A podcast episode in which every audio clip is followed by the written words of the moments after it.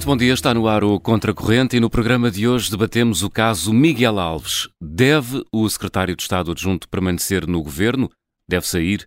E o que revela este episódio? Já sabe, o número de telefone para onde pode ligar, pode e deve, é o 910024185, 910024185.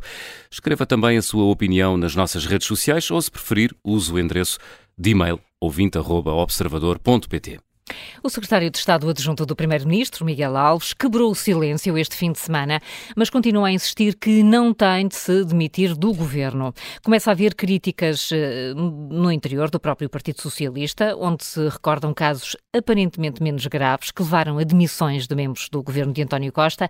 Queremos, por isso, discutir no Contracorrente de hoje o que é que este caso, depois dos casos das incompatibilidades, dizem sobre a maioria absoluta do Partido Socialista. Uh, José Manuel, uh, achas que Miguel Alves tem mesmo condições para continuar no governo, como defendeu na entrevista? Não, acho mesmo que Alexandre Leitão, ou que Isabel Moreira, ou que o João Cravinho, ou que Ana Gomes. Bem, o João Cravinho tem uma pequena nuance diz que ele pode suspender o lugar, enfim, não sei, não sei se a Constituição permite suspensão do lugar do secretário de Estado, é uma coisa um pouco estranha, não é? Seja lá como for, eh, aparentemente, dentro do Partido Socialista, já há muita gente que não vê isto com bons olhos. Nós, aliás, temos um trabalho hoje publicado uh, sobre essa matéria em que se fala com vários deputados e os deputados. Ninguém... Quando foi uh, o caso em que Ana Catarina, Ana Catarina Mendes criticou o Pedro Nuno Santos, saltou logo tudo em cima da Ana Catarina Mendes, naquele mesmo programa da, da televisão. Agora não, ninguém criticando Alexandre Leitão, Alexandre não está completamente à vontade, já tem outras pessoas a fazer coro, podemos dizer que Ana Gomes e João Cravinho são pessoas que estão fora, enfim, um bocadinho fora da vida partidária, mas não é o caso de Isabel Moreira, não é? Portanto, é, a Isabel Moreira também é deputada e, portanto, as coisas estão na bancada do Partido Socialista. E Alexandre Leitão também, até foi convidada para ser líder eh, parlamentar. Exatamente, exatamente. Portanto, estamos a falar de gente que não é gente sem importância uh, no PS. Portanto, não sei até que ponto é que Miguel Alves vai conseguir aguentar, mas já lá vamos a isso. Hum. Agora, eu acho que apesar de tudo vale a pena lembrar que este caso não é apenas umas dúvidas que houve agora por causa de uma, eh, digamos, de um pavilhão que devia para ser construído em Caminha, pavilhão que, eh, por razões pouco estranhas, a Câmara de Caminha resolveu entregar a uma empresa que praticamente não existia, sei lá, um pato bravo, não quero, não quero ofender ninguém, mas uma empresa que, uh, sem currículo, uh, dar, antecipar rendas, e depois, dois anos depois, não aconteceu nada ainda. Dois anos depois, o sítio onde era para ir ao pavilhão, se calhar é outro. Dois anos depois, o Presidente da Câmara vem dizer, na famosa entrevista que deu neste fim de semana, que eh, já, digamos, o investidor já está a devolver o dinheiro ao, ao, ao, digamos, aos municípios de Caminha, porque já comprou terrenos no, em valor superior aos 300 mil euros. Bem, para conseguir comprar terrenos que valham 600 mil euros, imagino eu, ou Caminha está completamente a preços de saldo, ou não é assim preciso muito, digamos assim. Pelo menos se considerarmos os terrenos, o preço pelo que estão os terrenos noutra, em áreas urbanizáveis, como em princípio deve ser esta, não é? Portanto, mas não é só este caso. Quer dizer, há um outro caso que tem a ver com hum, quiosques do, do turismo, que abrange imensos uh, autarcas. Uh, enfim, esse caso é mais, a mim não consigo perceber muito bem qual é o grau de envolvimento que possa ter Miguel Alves, mas há outro caso muito complicado, muito complicado, que é o que resulta da chamada Operação Teia. A Operação Teia era uma história bastante enfim, nem sei como é que é de classificar, portanto era um antigo Presidente da Câmara de Santo Tirso, Joaquim Couto, a, empresa, a mulher dele, a Manuela Couto, tinha uma, uma, empre, uma empresa, uma empresa com um nome muito modernaço, Meet, Make It Happen, portanto, uh, que prestava serviços naquelas áreas uh, de comunicação social, assessoria de comunicação social, fez um contrato, no caso concreto da Câmara de Caminha, um contrato uh, que só inicial de 71 mil euros, 3 mil e tal euros por mês, ninguém se lembra de, de, ter visto nunca por lá. Não sei se era só consultoria telefónica, o que é que seria. Enfim, há aqui um caso um bocadinho complicado, pelo menos, portanto, porque isto, este caso Teia meteu ligações de, de, da mulher do antigo Presidente da Câmara de Santo com muitas câmaras municipais, todas da área do Partido, do Partido Socialista, pelo que eu me recordo. Uh, este caso já, já está em julgamento, tanto os outros Uh, vamos ver o que acontece, vamos ver o que acontece a Miguel Alves neste, nesta operação TEIA, que está bastante mais avançada que a investigação, pelo menos sobre o caso, do, do famoso caso do pavilhão, não é? O pavilhão que era para ter aparecido e não apareceu. Agora, há uma coisa que é muito, ter muito relevante, é porque é que, tendo nós, apesar de tudo, um conjunto de precedentes, de situações em que houve uh, secretários de Estado em concreto, que no momento em que foram constituídos, constituídos arguídos, entenderam demitir-se, uh, Miguel Alves não se demitiu. Eu já ouvi dizer que é, ah, são coisas que ele não fez quando estava no governo. Portanto, o que interessa são coisas. Foram constituídos arguídos porque uh, eram decorrência de atos de, de estarem no governo. E que tem a ver com as regras de conduta do, do Com as do regras governo. de conduta, que na altura não existiam, atenção. Foram criadas depois, as regras de conduta. Portanto, uh, agora, temos de ter noção da, da, da, dimensão do que é que está aqui em causa. O que esteve em causa, no caso mais que tem sido mais citado, mas não é o único, é o chamado Galpgate. O Galpgate envolveu três secretários de Estado. Uh, um da internacionalização, Jorge Costa Oliveira, e dois que infelizmente já morreram. Portanto, estou a falar. E curiosamente eram dois, dois dos secretários de Estado mais, eu diria, mais competentes ou mais brilhantes ou com mais daquele governo, que era o Fernando Rocha Andrade, que era secretário de Estado dos Assuntos Fiscais, e o secretário de Estado da Indústria, que era o João Vasconcelos. Uh, e eles uh, entenderam que no momento em que foram constituídos os arguídos, saiu do governo. Fico com a sensação que na altura António Costa não, não achou muita graça. Não achou muita graça que eles tivessem saído logo do governo porque disse, e foi uma decisão deles. No fundo a dizer, não fui eu que os mandei embora. Mas enfim, mas depois houve outros casos. Houve um caso que durou muito tempo, não é? Portanto, que se arrastou imenso, que foi o caso de Tancos. Aí meteu o ministro, Azeredo Lopes. Portanto, entanto, esse caso já passou, ele já foi julgado, já foi absolvido. Mas houve o caso de Tancos. Depois houve outro caso que eu diria assim um bocadinho mais estranho, mais complicado, bastante mais complicado, porque foi o caso do secretário de Estado da Proteção Civil, uh, Artur Neves, que é o caso das golas antifumo. E todos este, tudo isto, uh, tudo isto, que, to, portanto, as pessoas lembram-se, não é? Portanto, aquelas empresas que metia até uma que era um parque campismo e não sei o quê e tal, umas juntas de freguesia, uma coisa também muito manhosa, muito manhosa. Portanto, uh, e depois isto levou a que houvesse a tal, a as tais normas no governo, e quando foi a elaboração de, das listas de deputados, lembrou agora a Alexandre Leitão, e lembro bem, a meu ver, uh, tivesse sido considerado, enfim, não está, não está escrito no, no, documento oficial, portanto não é uma coisa que esteja escrita, mas era dito nas reuniões que quem tivesse casos, quem fosse arguído, não devia ser candidato a deputado. E houve quem ficasse de fora por causa disso, ficou de fora Elza Paz, Fernando Anastácio, Nuno Sá, Sónia Fertozinhos, tinha alguns deles com mais destaque, outros com menos destaque, mas eh, estamos a falar pelo menos de Elza Paz e Sónia Fertozinhos, os outros, confesso, são nomes que eu conheço pior, nomes que eram bastante conhecidos, com protagonismo público. E não fizeram parte, não foram nas listas, não apareceram. E depois temos ainda um outro caso de alguém que resolveu demitir-se só porque eu sou motorista foi, foi acusado, que foi o caso de, de, de, Eduardo Cabrita, não sei se recordam do caso. Ele só foi constituído arguído depois de haver recursos e mais tarde é que ele foi constituído arguído. Depois, enfim, também já foi libertado desse caso da morte na autoestrada. Portanto, ah, tudo isto me preocupa, porque ah, parece haver de vez em quando aqui uma coisa que não é apenas uh, casos pontuais. Eu não estou a dizer que há partidos mais corruptos que outros, não é isso que está em causa. Está em causa a ver a, a, questão de como é que se lida com estes casos, como é que se lida com estes, com estes problemas. Ontem foi conhecido um outro caso, uh, que é, um, uh, enfim, uma figura que ficou tristemente famosa em Portugal, chamada Ricardo Rodrigues. Quem é o Ricardo Rodrigues? Ricardo Rodrigues era um, enfim, durante uns tempos foi secretário, secretário regional nos Açores, depois veio para deputado. Uh, esteve, houve umas suspeitas sobre ele relacionadas com notícias que saíram nos jornais, relacionadas com casos de pedofilia, ele nunca foi acusado. E houve uma altura que estava a ser entrevistado pela revista Sábado.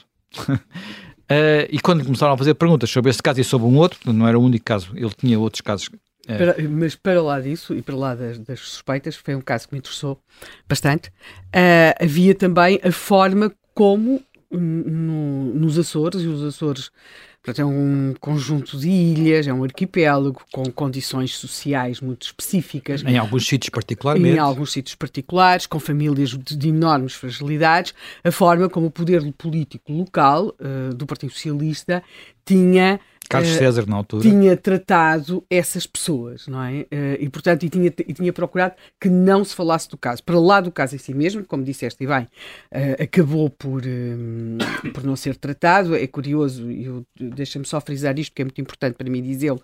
Acho muito, acho, não consigo compreender como é que neste momento as mesmas pessoas que acharam que tudo estava prescrito em relação a esses casos da garagem de Farfalha, era assim que se chamava, ou em relação à Casa Pia. Era o caso Farfalha. Uh, o caso Sim. Farfalha. Hoje, está, uh, os casos em relação à Igreja Católica, que me parecem igualmente abomináveis, mas também estão prescritos, não é? Mas esses não prescrevem, aparentemente, esses, na opinião das não prescrevem, pessoas. Porque realmente, moralmente, não prescrevem. Moralmente não prescrevem. Claro, não prescrevem. moralmente não. não prescrevem, por isso é que tem que ser, e, tem que ser discutidos, pelo menos. E, e, o comportamento... e as pessoas têm, têm, que ser interrogadas sobre isso, e, e eu recordo-me de ter havido muito debate, quando foi o caso de Casa Pia, precisamente, porque é que havia jornalistas que estavam a investigar casos que tinham prescrito, Sim. E eu lembro-me de, de, de, alguns desses juízes terem dito, e dito, dito, muito bem, e eu acho que mesmo se aplica aos casos da Igreja Católica, é que é o jornalismo não prescreve. Pois. O jornalismo não prescreve. E, e, e, o abuso. Quer dizer, como, como as questões morais não prescrevem, não é? Pois, e o abuso das crianças, quer dizer, moralmente é uma coisa que não pode prescrever. E, de facto, Ricardo Rodrigues teve um comportamento que devia causar enormes dúvidas. Não estou a falar em relação aos factos ocorridos naquele espaço conhecido como Garagem de Farfalha, mas uh, que aí realmente não foram investigados, não se sabe, não, não podemos dizer nada, mas em relação à própria forma como se procurou que não se falasse, que aquelas pessoas se tornassem invisíveis. Pois, Pronto, isto é só. As pessoas lembram-se, por causa dessa, da pergunta sobre isso, Exatamente. ele, uh, enfim, a procurarem isso no YouTube, que as, as imagens estão lá, Sim. ele, leva, ele de repente pega, está a ser entrevistado por dois jornalistas da sábado, pega nos dois gravadores, mete-os no bolso, é muito curioso, ele eles metem no bolso e sai pelo corredor fora da Assembleia da República, ele era deputado. Ele foi condenado por isso. Ele foi condenado a pagar 4.900 euros por causa de apresentar a liberdade de imprensa. Ora bem, no entanto, ele agora está a ser novamente investigado. Portanto, já tinha havido uns casos antigos. Ele agora apresenta à Câmara de Vila Franca do Campo uh, e está a ser investigado porque uh, foi concedida uma, uma concessão num espaço, num espaço de restauração a uma associação criada assim à pressa pelo irmão do presidente, portanto, pelo seu irmão, um senhor chamado Luís Rodrigues, e pelo marido de uma ex-vereadora, uma senhora chamada Nélia Guimarães. E, portanto, naturalmente que isto uh, levanta no mínimo dúvidas e, portanto, está a ser, está a ser investigado e ele já foi acusado. Qual é a resposta dele? Vai para, para a instrução, não é? Vai para a instrução e, e diz, portanto, não chega à acusação do Ministério Público, ele diz, antes da apreciação do juiz, vou manter-me em funções. É, portanto, é, é, qual é a retórica? É, primeiro, uma pessoa só é culpada depois do trânsito julgado, portanto, no limite, ele podia estar ali até Tribunal Constitucional ser qualquer, qualquer coisa, e depois é a outra retórica, a justiça ao que é da justiça, a política ao que é da política. São duas retóricas, são um manto diáfano. Não estou, não estou a pôr em causa nenhuma destas frases. Agora, elas não servem para tudo. Elas não servem para tudo. Portanto, uh, e a verdade é que, uh, como neste caso concreto, isto são, é, é, são reincidências, o que é espantoso é que mesmo depois dos primeiros casos, o primeiro caso que envolveu Ricardo Rodrigues foi em 2000, envolvia uma questão da Caixa Geral de Depósitos em Vila, também em Vila Franca do Campo. Ora bem, depois disso, depois disso, ele foi indicado para o Conselho Geral do Centro de Estudos Judiciários uhum. pelo Partido Socialista. Ele fez parte da Comissão Parlamentar para a Ética e a Cidadania da Assembleia da República e, mais recentemente, foi indicado para o Conselho Superior dos Tribunais Administrativos e Fiscais. Portanto, o Partido Socialista acha que uma pessoa sobre as quais há investigações e dúvidas é melhor para estar em conselhos superiores de órgãos de, hum, de justiça.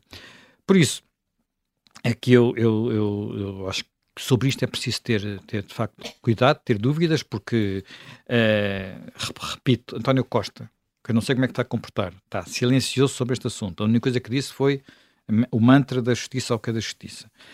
Uh, na altura em que se demitiram os tais secretários de Estado, o que ele disse foi exatamente o seguinte: foi a seu pedido para serem constituídos arguídos e gozarem da liberdade suficiente para exercerem os seus direitos. Não sei porque é que isto se aplica a uns e não se aplica a outros. E depois, mais tarde, apareceu um outro caso, portanto, nunca chegou a ser constituído arguido, nunca aconteceu nada, mas tinha a ver com o facto de haver muitos governantes que apareciam nas tribunas presidenciais dos estados de futebol, não é? Portanto, aquele problema, ao lado de, Joaquim, de Luís Filipe Vieira, do Benfica, essas coisas todas, e um desses governantes era quem? Mário Centeno. Sendo que nos casos todos de Luís Filipe Vieira havia questões que tivessem, tinham a ver com perdões fiscais. E quando, quando foi confrontado com essa possibilidade, que era uma possibilidade disso existir, a resposta de António Costa foi assim: mesmo que Mário Centeno venha a ser constituído arguído, não vejo nenhum motivo para que saia do governo. Portanto, isto que nós estamos a assistir agora com Miguel Alves, digamos, não é uma exceção por ser alguém perto de António Costa. Aparentemente é um padrão. E isso me preocupa mais. Preocupa mais esta, esta, esta, este padrão.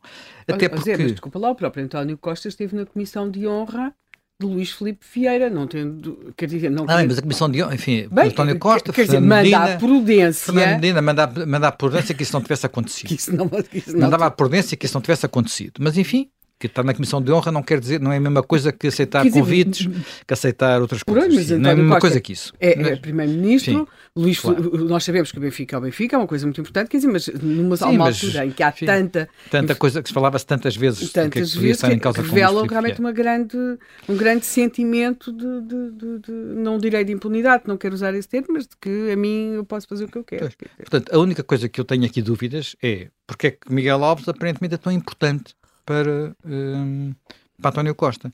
Porque uh, António Posso responder-te? Porque eu acho que ele está farto de Mariana Vieira da Silva. E viu que Mariana Vieira da Silva não funcionava como possível uh, um dos nomes na corrida do Partido Socialista. Olhou para este homem que tem um ar eficaz, uma Mas imagem há uma que diferença entre estar farto ou não ver competência na não, pessoa. Não, ver Não, ele quer um terceiro nome. Ele quer outro Eu não sei se Miguel Alves tem, tem, ele, tem tinha podia, dimensão para poder ter para ir. Eu acho que já ouvi dizer que ele tinha ambição. Sim, e Já ouvi dizer que ele tinha ambição eu, até de ter um Miguel Alvismo eu, eu Portanto, estive a ver um Pedro Nunismo, a ver o Miguel Exatamente. Alvismo. Portanto, ele alimentava isso, mas as imagens que apareceram nas televisões do último Congresso do Partido Socialista, quando ele foi falar, a sala estava vazia, portanto ele não parece ter grande então, peso A sala estava vazia, a sala estava vazia, mas uh, as salas enchem-se quando é preciso, e o que eu acho é que houve ali um momento em que António Costa pode ter olhado para este homem e achar que o Partido Socialista ficava muito melhor entregue a Miguel Alves do que a Pedro Ou então Santos. Miguel Alves poderia ajudar outro, outro alguém do Partido Socialista lá, porque ele, apesar de tudo, é presidente de uma distrital, não será uma das maiores distritais, estamos a falar da distrital Viana do Castelo, mas é alguém que está no aparelho, enfim. Não, não conheço o interior do Partido Socialista o suficiente, mas acho que aquilo que a Helena está a dizer tem, tem alguma razão de ser. Já se percebeu que, que estão... provavelmente Mariana Vieira da Silva não é pessoa para, para fazer sombra a, a Pedro Nuno Santos. Claro.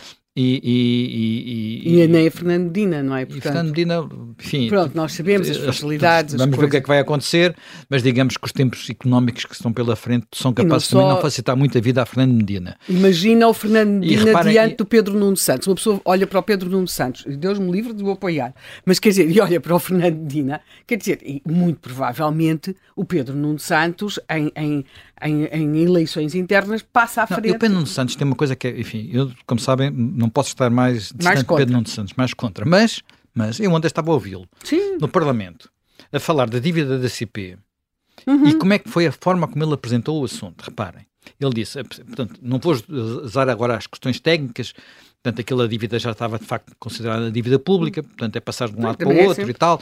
Não sei avaliar exatamente o que é que isso significa, mas ouvi um pormenor da de, de declaração dele, que foi ele dizer assim: havia este problema da dívida da CP que está resolvido. Claro. Eu resolvi. Foi ele é- assim. É, ele é exatamente. Está resolvido, eu resolvi. Não foi o governo que resolveu, foi eu resolvi. Ele é Portanto, é exatamente, o Pedro ele, ele... Santos é exatamente, eu nunca me hei de esquecer aquele debate entre o José Sócrates e Manuel Ferreira Leite.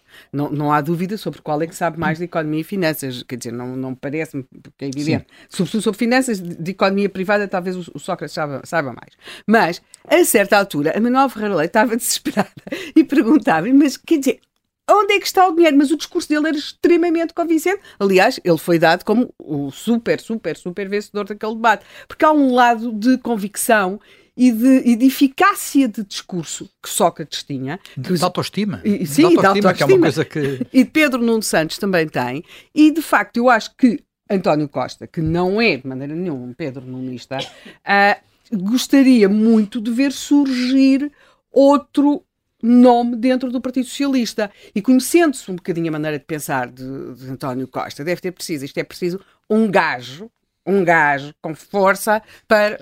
Claro que sim. mas, mas, vocês acham que nesta altura uh, António Costa já está a preparar a sua sucessão no Partido Ai, Socialista? Coitado, eu acho que ele não faz outra dizer, coisa não... há muito tempo. Ele, o, homem, o, homem, já comprou ele, uma casa, ele, ele, ele, gostaria de, Se ele pudesse, ele, enfim, se tivesse garantida uma sucessão no Partido Socialista, que ele fosse de acordo, enfim, cumprisse duas condições. Uma é, que é importante para, para, para o Partido Socialista é uma solução ganhadora, ganhadora, não é? Claro. Ganhadora.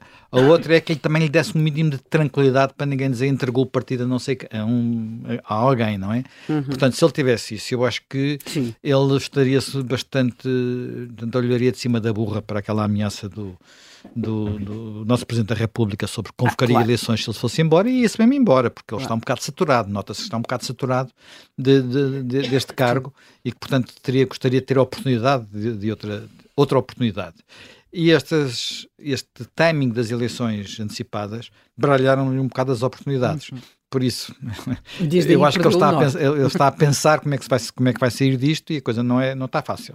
E, portanto, eu, na minha opinião, não sei se o José concorda, uh, eu acho que ainda iremos ter agora um primeiro-ministro ainda mais agastado e mais irritado, porque achando Estamos eu, a ter, quer dizer, todos os sinais são grandes esses. esperanças nesta, neste, neste, neste homem vindo de caminha. Menos na relação com o Presidente da República. Ah, a relação com o Presidente da República. O Presidente da República, neste momento, é, é, é um. É um, é um o Presidente da República, uma neste momento. pessoa que se, autodestru...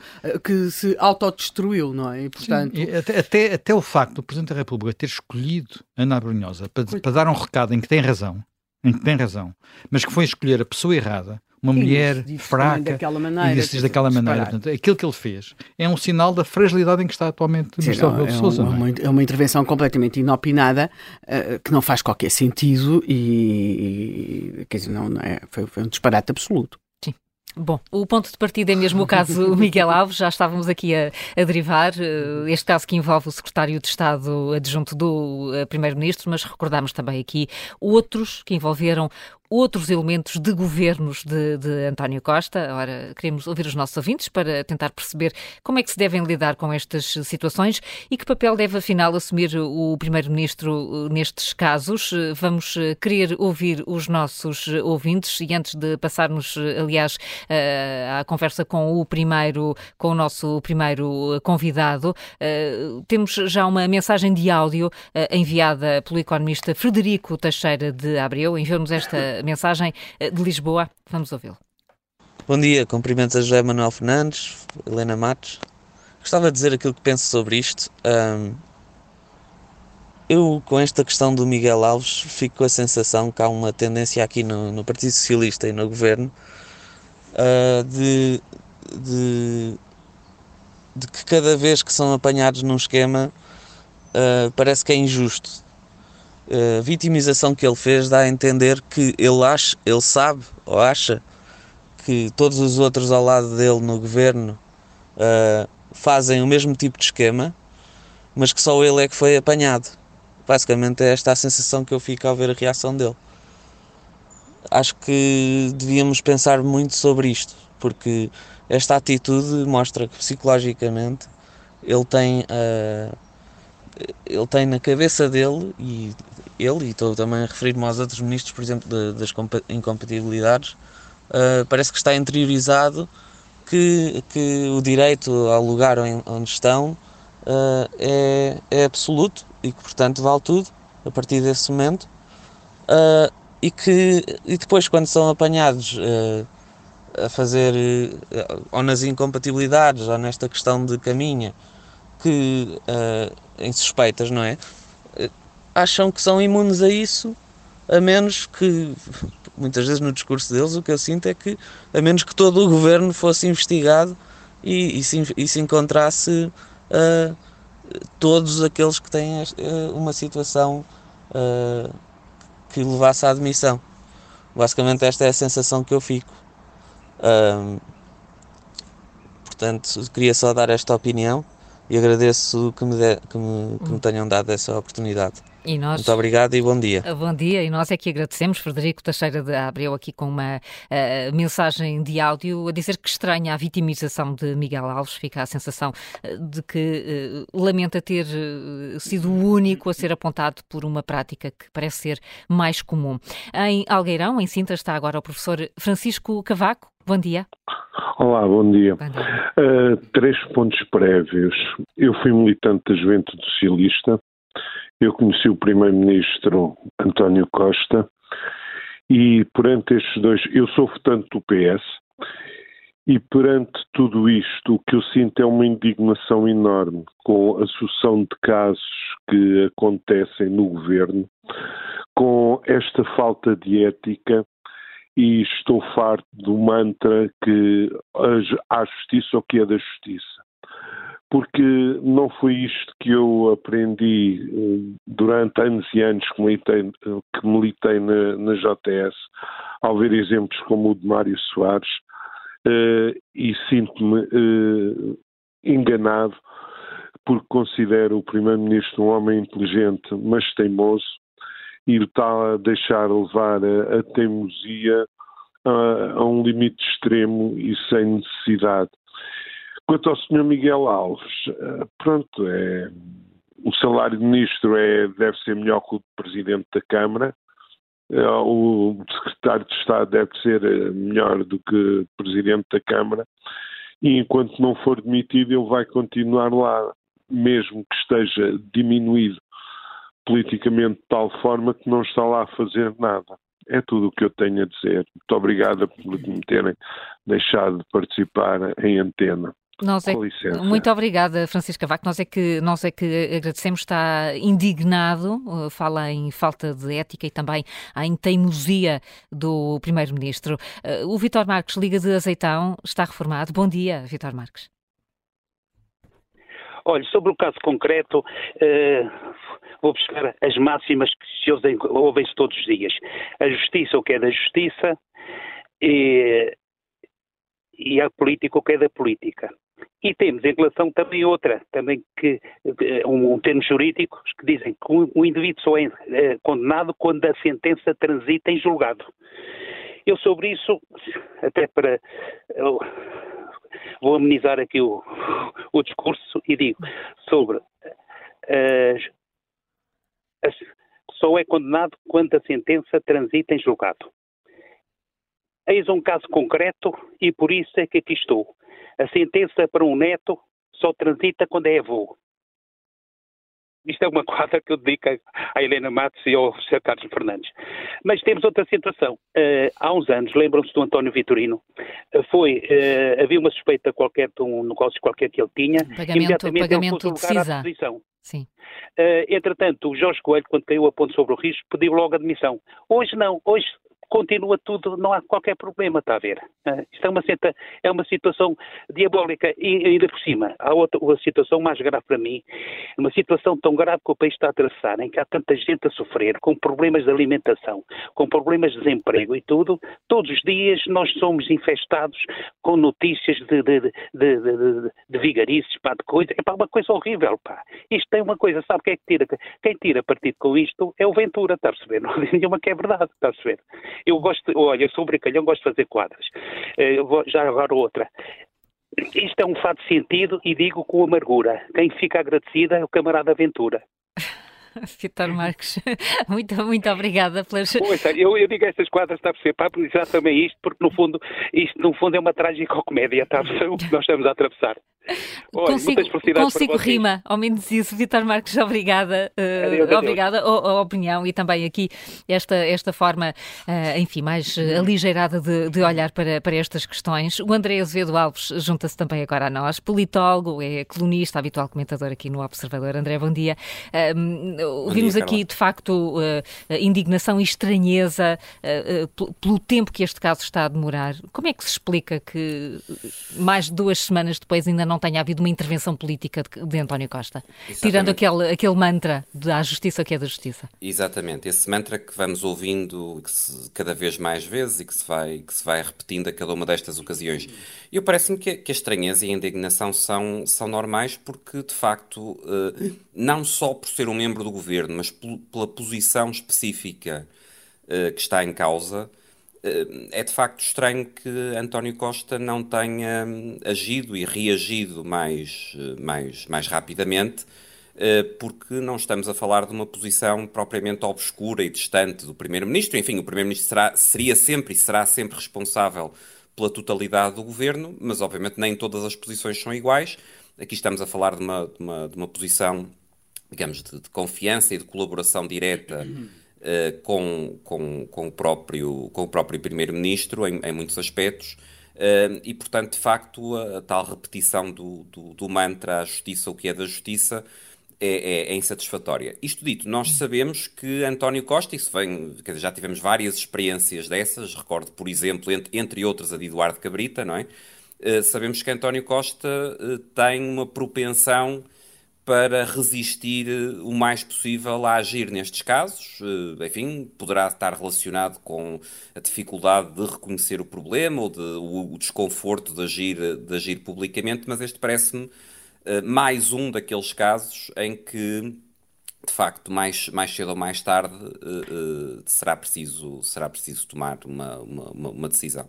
E uma, e uma decisão é, é, é admissão, há outro caminho que não esse? É, é Parece-me que deverá ser ou admissão ou convite à admissão, não é? Enfim, uh, uh, mas... Ou demite ou é demitido, como e, Isabel Moreira e, dizia ontem. Exatamente, ou seja, de, de alguma forma o, o, processo de saída poderá eventualmente ser consertado, embora mesmo para isso também não percebo uh, a demora, digamos assim. Agora, creio que quanto mais tempo se arrasta a situação, maior o desgaste, não só do Primeiro-Ministro e do Partido Socialista e do Governo, mas das próprias instituições, não é? Portanto, e, e aqui parece-me que, hum, de facto, o acumular de situações e uh, a ausência de resposta perante essas situações, o arrastar dessas situações, acaba por produzir um, um, descrédito que vai para lá, não só dos diretamente envolvidos, mas até para lá do Primeiro-Ministro e acaba por influenciar todo o sistema político e as instituições democráticas. Uh, e, e, de facto, isso parece-me até, se calhar, o principal problema deste, deste acumular de casos, uh, não só, ou, ou, para além do desgaste político. Um, do, enfim, do, do, dos protagonistas e, e, e de António Costa, mas o, o, desgaste das próprias instituições, porque se vai gerando a ideia, não é? De que, uh, no fundo, são todos iguais e que, no fundo, uh, digamos, os, os, vários protagonistas apresentam esse, este, este, este tipo de problemas e que, para além disso, não há uma, uma reação célere por parte, por parte de quem de direito. Uh, António Costa não é propriamente um inexperiente na política, antes pelo contrário. Como é, que, como é que se entende então uh, que seja esta a estratégia que, que o Primeiro-Ministro está a escolher? Eu, eu, eu, tenho dificuldade neste, neste, neste, neste aspecto específico da, da conduta de António Costa, que em muitos outros, enfim, é amplamente reconhecido como sendo um político hábil e, e e taticamente muito dotado, eu confesso que neste aspecto só consigo atribuir a uma característica psicológica, uma resistência psicológica do próprio, do próprio António Costa. Ou seja, admito que lhe seja difícil lidar com estas situações e que por isso prefira sempre adiar a ver se, entretanto, o assunto morre ou é substituído por, por uma nova polémica, por um novo caso, não é? Uh, enfim, recordo mais uma vez, esse para mim foi, foi marcante, a situação de Eduardo Cabrita, não é? Portanto, e a forma como isso se arrastou como, esse, como essa situação se arrastou ao longo do tempo. Embora aí houvesse uma relação pessoal entre os dois de longa data, que, que pode também ajudar aí a, a, perceber e que neste caso, eh, enfim, não, não, será tão, não será um fator explicativo tão, tão, tão forte. Mas eu só, quer dizer, eu não, confesso que não consigo aqui vislumbrar, ao contrário de outros aspectos da, da atuação de António Costa, eu não consigo vislumbrar aqui uma racionalidade política para, para este arrastar das situações, porque parece-me que não só do ponto de vista das instituições, mas do próprio ponto de vista da, da, proteção da imagem do governo e da imagem do próprio António Costa, só haveria a, a, a ganhar para o próprio António Costa em, em lidar rapidamente, celer, celermente com esta situação.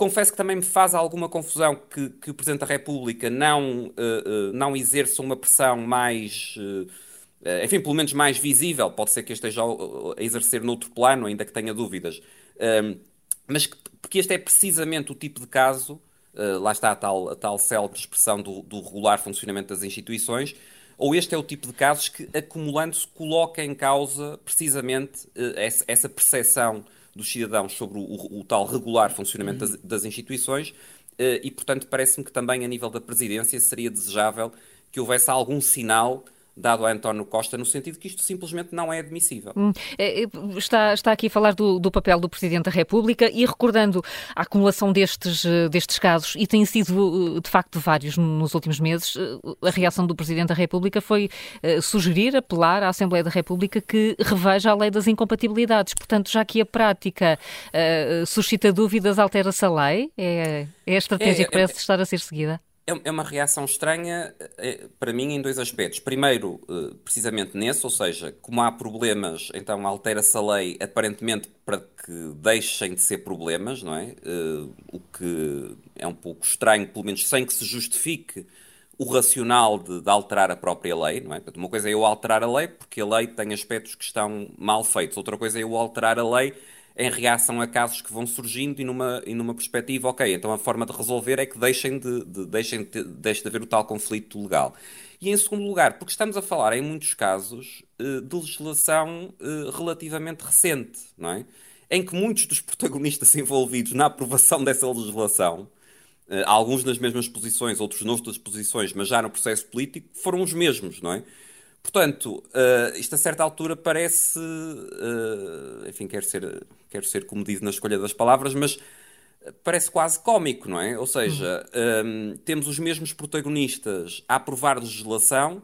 Muitas vezes essa legislação também é aprovada até em reação a um caso qualquer que aconteceu, então diz vamos aprovar isto para uh, que não seja possível no futuro, e depois, passado algum tempo, um, gera-se um movimento para alterar a legislação, porque afinal uh, já não serve ou, ou, ou, ou, já, já, já se pretende que uh, casos que surgem uh, possam não, não, não gerar um problema legal. Portanto, acho que também nessa vertente, também na vertente legislativa, reagir a casos concretos sugerindo alterações do enquadramento legislativo, também não ajuda a credibilizar as instituições e também não ajuda uh, a que os cidadãos confiem, uh, confiem no, no, no, no, governo e confiem nas instituições políticas em geral, porque mesmo que haja razões para alterar a legislação, parece-me que a pior motivação possível para, essas, para essa alteração será perante casos concretos e para, enfim, enfim, implicitamente ou até explicitamente fazer com que esses casos concretos deixem de ser um problema, uh, sugerir alterações na legislação, repito, quando muitas vezes grande parte dos protagonistas envolvidos na produção dessa legislação que agora vem uh, sugerir a sua alteração até são os mesmos. Hum. E, e, última questão, André Azevedo Alves. Este, estas sucessões de casos, estas, hum, às vezes alguma incapacidade até de, de escutar aquilo que é a reação e a indignação da, da sociedade civil, isto é, é, uma inevitabilidade dos governos de maioria absoluta? Tendem a não uh, valorizar este tipo de inquietações e de preocupações? Eu, eu, eu estava a pensar precisamente na questão da, da maioria absoluta e, e, e, creio que pode ser uh, um outro fator explicativo, para além de, de, enfim, do próprio perfil e da própria resistência de António Costa perante este tipo de situações, admito que, uh, perante a situação de maioria absoluta, e enfim, recordo nomeadamente no, na segunda maioria absoluta de Cavaco Silva, enfim, já uma memória distante, mas uh, que também a certa altura começou a haver uma sucessão de casos e, e, e digamos, e a percepção de que, de que justa ou injusta de que haveria algum sentimento de impunidade dentro do próprio governo face aos casos que iam surgindo, não é? Uh, e admito que a própria maioria absoluta possa gerar no interior do governo e nos, nos, nos, nos governantes e no próprio António Costa uma percepção de que, ok, a única coisa que temos que fazer é aguentar, digamos, a, a tempestade mediática durante uns dias e depois, como ninguém realmente pode fazer nada do ponto de vista político, isto acaba por passar e surge uma nova notícia, surge um novo caso, surge um, enfim, as eleições nos Estados Unidos, a guerra na, na Ucrânia, enfim, surge outra coisa qualquer, eh, e isto acaba por ficar esquecido. E, portanto, admito que a maioria absoluta acaba por, acaba por ter um efeito perverso de dar uma espécie de, de, de sentimento, de manto de impunidade ou de irresponsabilidade uh, ao, uh, ao governo, no sentido de uh, gerar essa percepção, ok, se aguentarmos isto um bocadinho, especialmente quando, quando estamos perante eh, como é o caso, protagonistas politicamente influentes, eh, não só dentro do governo, mas dentro do partido, que se gere uma pressão no sentido, ok, aguentamos isto há algum tempo e entretanto a coisa passa eh, e como temos maioria, tudo prossegue. Mas lá está, mesmo do ponto de vista do governo e de António Costa, há um desgaste político que se vai acumulando e depois, e parece mais preocupante, há o tal desgaste das instituições transversal e que vai para lá do Partido Socialista, vai para lá deste governo que perante este acumular de casos e perante a debilidade da resposta, uh, perante a ausência de uma posição firme e clara do Presidente da República, uh, vai gerando uma espécie de pântano político que, a meu ver, pode gerar a, prazo consequências mais, mais, mais preocupantes. André Azevedo Alves, muito obrigada pela Obrigado. análise registada a expressão pântano político, onde é que já ouvimos. Eh, João Miguel, como é, que, como é que estão os nossos ouvintes a comentar aí nas redes que acompanhas? Maria Santos escreve que Miguel Alves não tem condições para ser governante. Felipe Costa pergunta, desculpem, mas isto é um caso de polícia, ainda não se demitiu. Miguel Alves, José, Rego, José Rego, aliás, escreve que em qualquer país normal o senhor Miguel Alves já se tinha demitido ou tinha sido demitido pelo primeiro-ministro. Primeiro Num país normal, escreve este ouvinte, as pessoas demitem-se, nem que seja por medo de passarem a vergonha de serem demitidas. Mas, infelizmente, Portugal não é um país normal, escreve José Rego por aqui. Sabem que Costa não os vai demitir, não por lealdade, mas por puro calculismo político. António Costa é alguém capaz de tudo para se manter no poder, escreve este ouvinte.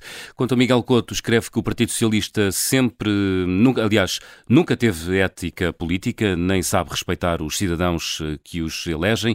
Os eleitores é que, se deixam, é que deixam permitir isto. Se não fossem os órgãos de comunicação social a denunciar, continuamos a ser negligentes, desabafa Miguel Couto. O secretário de Estado, Miguel Alves, deveria ser demitido escreve este ouvinte. Muita, muitas vezes ouvirmos aqui a palavra demissão. O Hugo Fonseca está a ligar do Porto, é gestor comercial. Bom dia.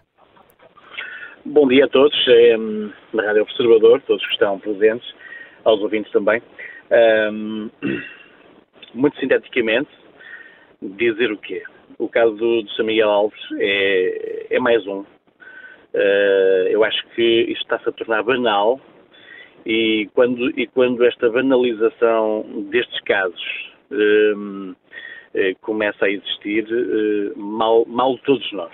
Mal de todos nós. mal de um país onde, onde isto existe onde isto não é punível e onde não existe uma ética, já não digo política, pessoal, de que quando mete, uh, alguém mete as mãos pelos pés, como costuma dizer, uh, ter que assumir as responsabilidades.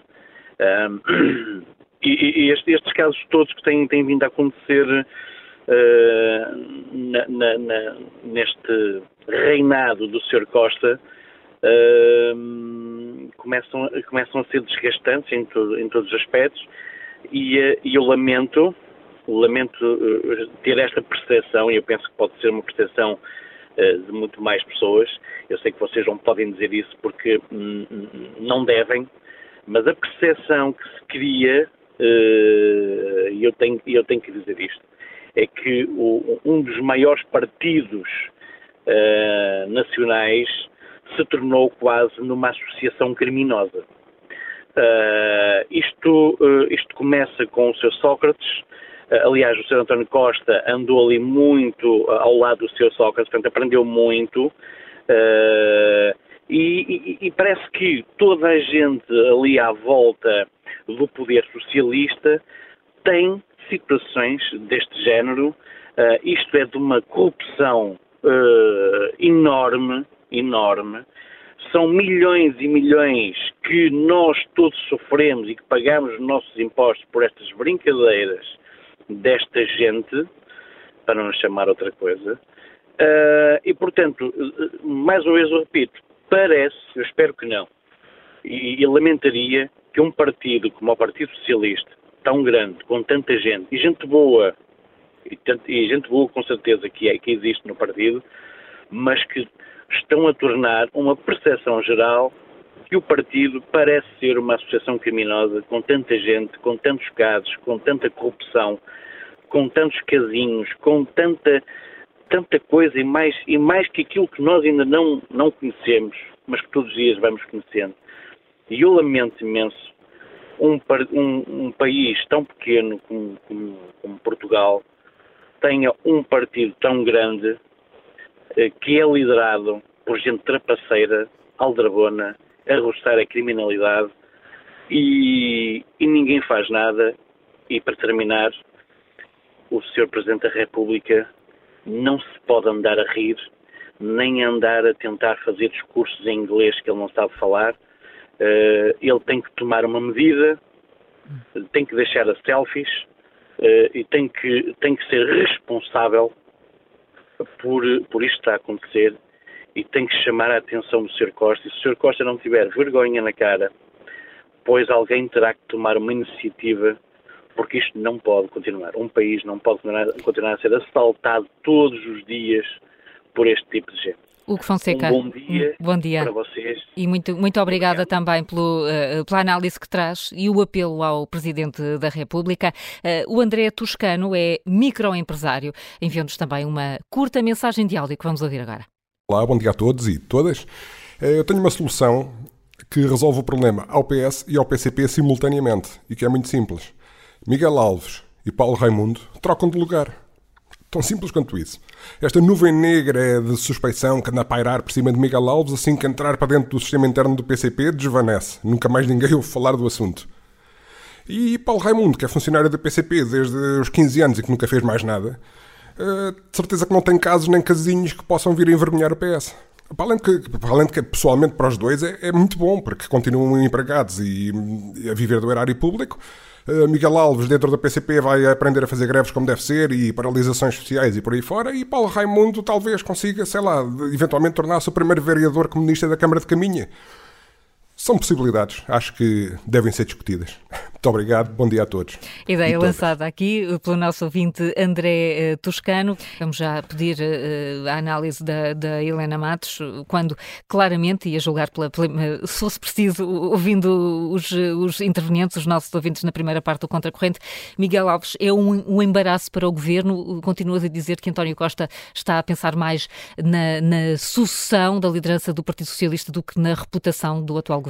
Que neste momento já não tem grandes condições não é? Portanto, gerou-se uma situação na qual eu penso que não há uh, retorno possível. Agora, tenho a intuição que António Costa claramente uh, apostava a imaginar que Miguel Alves podia vir a ser um nome a contrapor a Pedro Nuno Santos na luta uh, pela sua sucessão, dele, António Costa, dentro do Partido Socialista, até porque uh, os outros têm ido ficando pelo caminho, não é? Uh, Sabe-se que António Costa tinha apostado forte em Mariana Vieira da Silva, não me parece que de modo algum ela tenha capacidade ou, ou competência para fazer uh, face a Pedro Nuno Santos numa disputa pela liderança dos socialistas. Uh, Fernando Medina também não, não o vejo a ser capaz de disputar esse terreno, até porque ele, um, a Fernando Medina tem dificuldade em, em, ser capaz de criar ali um discurso, uh, não é apenas as questões das dificuldades, é, é a questão mesmo de ter um discurso que seja eficaz, e António Costa, que nunca terá visto com muito bons olhos uh, Pedro Nuno Santos como sucessor, vai vendo cair uh, como os, os, os, sucessivos peões que ele vai apontando para aí. Tem de se entender que uh, o, o autarca, o ex-autarca de Caminho, Miguel Alves, uh, nunca foi um homem próximo de Pedro Nuno Santos. Quando foram aquelas últimas eleições internas dentro do Partido Socialista, o autarca de Caminha, como era então, estava do outro lado. Uh, até se quisermos de um lado que dentro do governo está muito mais próximo de uma outra figura, que vamos ver agora como é que as coisas lhe correm ou não correm, que é José Luís Carneiro. E, e aí, e na altura, o, o, Miguel Alves estava, era um dos homens, uh, de, aparece como um dos homens de José Luís Carneiro. Portanto, eu acho que nós estamos a assistir. Uh, o Partido Socialista não ficou mais uh, sensível aos casos mal explicados. Um partido que nunca fez uma autocrítica sobre José Sócrates não, não ficou na, não, nada disso, não nada mais sensíveis, nem, quer dizer, tem, tem, aguentaram coisas indizíveis, seja o próprio José Sócrates, seja depois. Já houve outros casos no governo e este não é de modo algum um, do, um dos mais graves. O que acontece aqui é que Pedro Nuno Santos está a marcar terreno e a sua gente está a sair. Porque quem saiu, quem apareceu assim tão indignado, foi Isabel Moreira, Alexandra Leitão, no, embora já afastada, de, afastada não, mas pronto, com, com, sem, sem, sem lugar no Parlamento, mas Ana Gomes, quem é que apoiou Ana Gomes na sua candidatura presidencial? Quem foi? Pedro Nuno Santos. Uh, portanto, eu acho que nós estamos a assistir a, a uma forte disputa dentro do Partido Socialista. Pedro Nuno Santos é o homem que está a ganhar neste momento está a ganhar. Se ele conseguir tirar Miguel Alves, e vai conseguir, Miguel Alves vai sair do governo. António Costa fica mais fragilizado e fica mais fragilizado também na sua capacidade de impor um nome uh, para, para a sua sucessão ou de apresentar um nome que seja uma alternativa forte. E eu tenho para mim a convicção que António Costa olhou para Miguel Alves e achou que aquele podia ser o homem que lhe ia suceder. Muito mais do que Fernando Medina, muito mais do que José Luís Carneiro, muitíssimo mais do que Mariana Vieira da Silva. Eu acho que é isso que estamos aqui a assistir. No meio disto, como de tudo, eh, quer dizer, alguma coisa se há de aproveitar, é esta uh, sensibilidade do, do, Partido Socialista e da sociedade portuguesa e do jornalismo para estes casos que não vamos classificá-los, ou pelo menos eu não classifico como corrupção, são casos uh, que que, independentemente da sua vida uh, que tiverem nos tribunais ou não tiverem, acho que há aqui dinheiro público, embora o promotor diga que isto é tudo for privado, mas como o dinheiro é público, portanto, uh, vamos lá ver, há aqui uh, um dinheiro que nós gostaríamos de perceber como é que foi aplicado, porque, porque é aquele tipo de contratos, como é que se confia num promotor com um currículo daquela natureza, e isto pode ser que nos desperte um bocadinho mais para outros contratos de outros pavilhões e sem ser pavilhões e instalações e, e áreas e espaços. É, é, é esta terminologia de tudo isto que o, que o, dinheiro público sustenta por esse país fora, sem, muitas vezes sem proveito algum, eu acho que é um mundo de. de, de, de parece, havia antigamente, quando a Feira Popular era onde era, não era?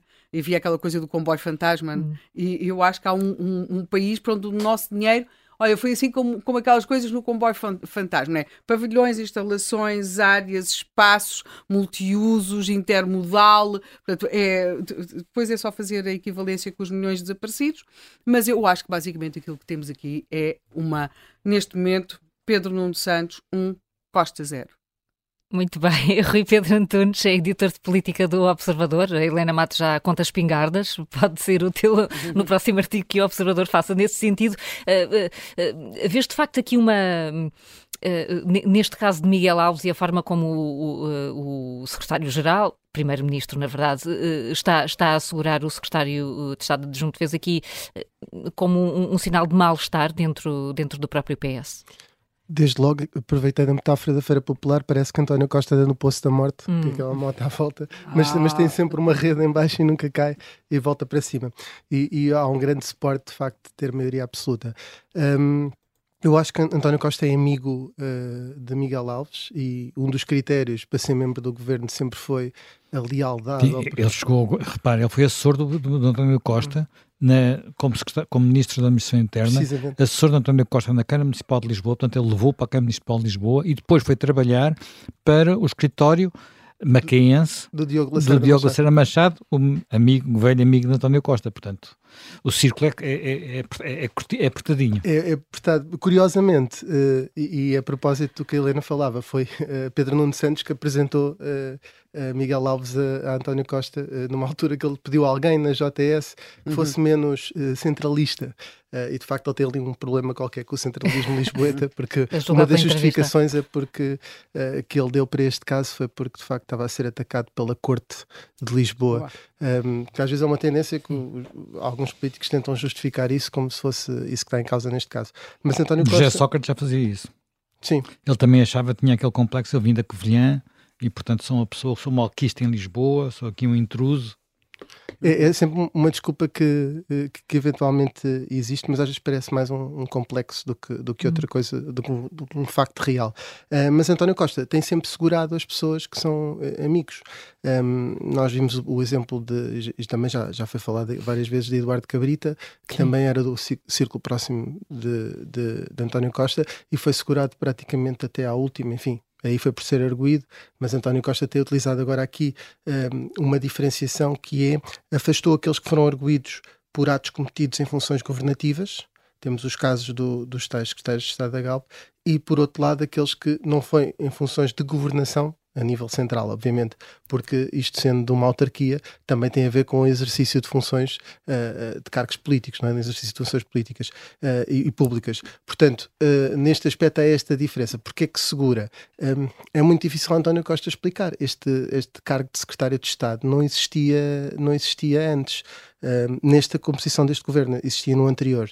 Um, e António Costa decidiu ir buscar alguém mais próximo do aparelho, mais PS, para fortalecer o governo, para hum. pôr um bocadinho de ordem na casa. Numa altura, eh, no, no, governo anterior havia ali a figura do Tiago Antunes, secretário de Estado adjunto, eh, centralizava a comunicação e as coisas funcionavam mais ou menos. E deixaram de, de funcionar. Enfim, contratou João Cepeda, andou ali meio. A comunicação nunca funcionou muito bem, a coordenação do governo foi mais uma descoordenação do que outra coisa, uh, e foi buscar supostamente Miguel Miguel Alves para pôr ordem na casa. E aí ele cria, é neste desordem. momento, os maiores problemas e a maior desordem. E, portanto, agora António Costa tem que. Falou-se até na altura, isto aqui às vezes no, no Bafon, de chamar Carlos César para o governo e ser uhum. vice-presidente, vice-primeiro-ministro e coisas deste género. Enfim, muitas destas coisas não passam de, de boatos ou às vezes de, de devaneios. Mas uh, para, para, dar um, um, pulso político e até partidário uhum. ao governo. E neste caso o que deu foi problemas. E António Costa vai segurar até, até conseguir segurar. E o que me parece é, que nas outras circunstâncias há quase um toque a reunir e há o PS fechado em, em, em formação tartaruga aquelas formações romanas em que não entra nada. E neste caso já abriu para uma série de sítios. Já é? abriu com, com Alexandre Leitão, com Isabel Moreira ontem. Alexandre Eles Leitão... representam o quê quando falam publicamente desta forma? Alexandre Leitão para já representa uma voz eh, no PS que, que, que não é a voz do dono o que num partido com maioria absoluta eh, é de louvar, eh, desde logo do ponto de vista da, da pluralidade democrática, se quisermos. Porque uh, um, Alexandra Leitão uh, não quis ser uma yes woman como líder parlamentar do PS, recusou um cargo no qual sabia que podia ser uma mera correia de transmissão daquilo que era dito no governo. Mas e aí há que elogiar. Nós sabemos que muitas vezes para, para aqueles para programas é alguém que pelo menos está bem com o partido, quando se, enfim, passou por lá Jorge Coelho, Ant António Costa, uh, o programa foi mudando de nome, Quadratura Sim. do Círculo, Circulatura do Quadrado, hoje é o princípio da incerteza, um, e, e, de facto, coragem do PS por colocar lá alguém, entre aspas, não sei que, que tipo de, de, influência tem o PS nessa escolha, se é do próprio órgão de comunicação, nem sequer vou falar sobre isso, até é deselegante sendo outro órgão de comunicação, uh, mas o que é certo é que o PS deve ter dado algum aval uh, àquela situação. Um, e isso foi corajoso. Mas de facto ela matou uh, Miguel Alves. Naquele, no momento em que diz aquela frase, matou, porque um, uh, ah, eu, eu recordo-me da Ana Catarina Mendes, no mesmo espaço, que foi outra de, de, das pessoas, e que era muito mais direitinha, era muito mais para a linha oficial, ter um dia criticado Pedro Nuno Santos. Caiu-lhe tudo em cima ai, uh, o que é que ela foi fazer? Isto não pode acontecer. Então andamos aqui a trabalhar no executivo duramente e agora quem é que ela julga que é para vir criticar o ministro Pedro Nuno Santos? Pedro, não achas que isso é exatamente, de facto, é que a linha de uh, Pedro Nuno Santos é muito mais eficaz, muito mais ágil a, a, fazer chegar a sua mensagem. Sim, desde logo, Pedro Nuno Santos tem um suporte que, que Miguel Alves parece não ter, embora... E, e Mas eu estou a referir-me mesmo em relação às críticas a Ana Catarina Mendes. Ou seja, a, a gente de Pedro Nuno é muito não mais... Perdoa é, é, muito mais verbal e muito mais uh, acutilante, e, e, eu acho que neste momento o outro lado, o lado de António Costa, já está muito mais na defensiva. Sim, hum. e o, o, que eu acho que aconteceu aqui foi que, em vez de saírem em defesa, mesmo ao nível, e nós no artigo da Mariana Lima Cunha que fala sobre a forma como o PS valida hum. isto, enfim, muitas das fontes obviamente falam em off, mas há lá fontes inclusivamente que estão uh, identificadas como da direção do PS, portanto ao mais alto nível há uma concordância com as palavras de Alexandre Leitão. Portanto, e hoje já há deputados de cara aberta, o caso de Isabel Moreira, que, de, deputados do PS, enfim, ela é independente, mas é nas listas do PS e, portanto, é uma deputada da bancada do PS e com, com relevância, já foi vice-presidente. E, alguém, e alguém que foi sempre muito, muito, muito alinhada, quer sim, dizer, sim. não tem. Tirando não... algumas circunstâncias mais específicas em, em matérias de uh, direitos LGBT, etc., que às vezes é um bocadinho Chamadas mais matérias que não contam para nada, não sempre fazer boas notícias nos jornais, não é? Mas na verdade não contam para nada no verdadeiro poder dentro do Partido Socialista. É, é, eventualmente, pronto, é, um bocadinho mais, se quisermos, eh, progressista que o PS em algumas matérias uhum. e, portanto, às vezes vinca muito essa diferença. Mas a este nível, a maneira Sim. como diz que ou, ou admite-se ou, ou, é admitido, é, admitido. É, é, algo muito forte e, portanto, uhum. começa-se a encurtar o, o espaço uh, uh, para Miguel Alves porque são cada vez mais as críticas. Agora, António Costa, não sei se é por estar no Egito, um, se está a fazer, como dizem os brasileiros, a egípcia, que é quando olha de lado, fica de perfil. Agora falem para aí porque eu estou a fazer a egípcia. Uh, mas o que é certo é que quando chegar vai ter que tomar uma decisão. Há aqui uma outra hipótese que é, eu vi há dias em um, uma coisa viral que era um país inventado que era Listenberg. Uh, não sei se viram esse, esse sim, mapa sim. que era alguns ali. Eu reparei há dias que o Listenberg apanha caminha. Uhum. E portanto, se calhar o Miguel Alves está noutra jurisdição qualquer uh, que, António, que é intocável e portanto não, não está na mesma bitola ética de todos os outros. Pode ser essa a justificação. Pode, pode ser o que é certo é que dizes que António Costa, quando deixar de fazer de egípcia. Tem, tem já convocado uma, uma comissão política do PS na, na quinta-feira. Quinta que é que pode ser sinal de alguma coisa? Pelo menos já sabermos que vai haver essa, essa reunião. Pode ser muitas coisas. Uh, o que é que, enfim, cenarizando, pode, fazer, pode aproveitar e fazer uma, uma, uma, uma mini remodelação ao, ao maxi enfim. remodelação no, no, órgão do partido e não do governo? Não, no próprio governo. No e, portanto, queria validar essa, essa, uh, uh, essa remodelação, que pode ou não acontecer. Enfim, eu acho que ele nunca vai a rebate ou com a pressão pública não gosta de ir, mas o que é que, o que, é que ele faria se, se alterasse uma série de ministros? Uh, podia, no fundo, acabar por minimizar esta questão de Miguel Alves, que pelo meio era substituído por outro secretário de Estado. Pode fazer uma, uma, uma remodelação cirúrgica, ou seja, alterar apenas o secretário de Estado em causa, um, pode uh, não fazer nada disto e dizer que a Comissão Política é meramente porque na semana seguinte é a votação final do orçamento e que não tem nada a ver com isto. Uh, mas de qualquer das formas, eu acho que quer acabar com a cacofonia, ou melhor, com, com esta divergência toda de opiniões que existe no PS. Porque a partir do momento que for aprovado um comunicado da Comissão Política a dizer o seguinte: uh, o PS apoia ao governo, uh, considera que estão prestadas todos os esclarecimentos hum. Relativamente a Miguel Alves, ou no caso de António Costa afastar, uh, considera que o caso foi gerido e encerrado, pronto, está ali a pedra sobre o assunto do próprio partido. Portanto, o que António Costa vai procurar é ter o apoio do partido e uma coisa temos a certeza, por muito que haja estes, estes pequenos furos, não é? Seja aqui um bocadinho um queixo suíço neste momento, o que é certo é que quando António Costa falar na Comissão Política Nacional, o partido vai seguir o que diz o líder uh, e, portanto, pode haver um ou outro fogacho aqui, há sempre contestação, mas acho que António Costa o que quer aqui é fazer uma espécie de tocar reunir com tantos casos e dizer assim: eu tenho o apoio do PS, eu tenho o PS seguro. Um, eh, e nesse aspecto, uh, parece-me que é esse o objetivo da reunião de quinta-feira. Vamos ver então o que é que acontece nessa reunião. Rui Pedro Antunes, obrigada Obrigado. por teres estado também aqui no Contracorrente, onde estamos a ter muitos ouvintes a querer participar e chegou a altura de, de ouvirmos mais alguns. António Lamas eh, está no Montijo e é reformado. Bom dia, António. Olá, Olá, bom, bom dia. dia. bom dia a todos os observadores. Uh, bom, vamos lá ver. Uh, no, já, já existia um chamado narco-Estado. Nós agora temos a caminho do nepo-Estado. É o nepotismo, o amiguismo que está a tomar conta disto tudo. Nós ouvimos o que se passou, eh, ouvimos agora Alexandre Leitão no, fim de semana passado contra a situação e, a denunciar muito bem uh, esta, esta atrapalhada toda do Miguel Alves. Uh, também, já a propósito, também não gostei muito de ouvir o Lobo Xavier dizer que não tem dúvidas que Costa não é atrapalhado. Valha-me Deus. Bom, mas isso é, nem dá para pensar. Uh, o que se passou? O que está a ser o seguinte: a resposta à pergunta é se tem condições. E é óbvio que a resposta é não, em letras maiúsculas. O Sr. Costa, a partir do momento em que teve a, a, a, a maioria absoluta, só pensa numa coisa: sair daqui para fora e para um lugar ou europeu até mundial. Ele quer saber, ele não quer saber daquilo para nada. Basta vir a posse dele quando está no estrangeiro. Repare na fotografia de ontem, na, lá no dos copos 27 ou copo 3, ou aquela coisa que lá havia do ambiente. Ele chega com uma pastinha debaixo do braço, vai aperta a mão ao, ao, ao, ao, presidente do Egito, uh, vai direitinho ao camarada Guterres, dá-lhe um abraço e depois perfilam-se os três para tirar a fotografia. E o que é que nós vemos? Vemos os três perfilados e quem é que tira a máscara? O Costa. Meus amigos, está aqui a cara. O homem que vai ser o novo líder da Europa e se calhar até o líder do mundo.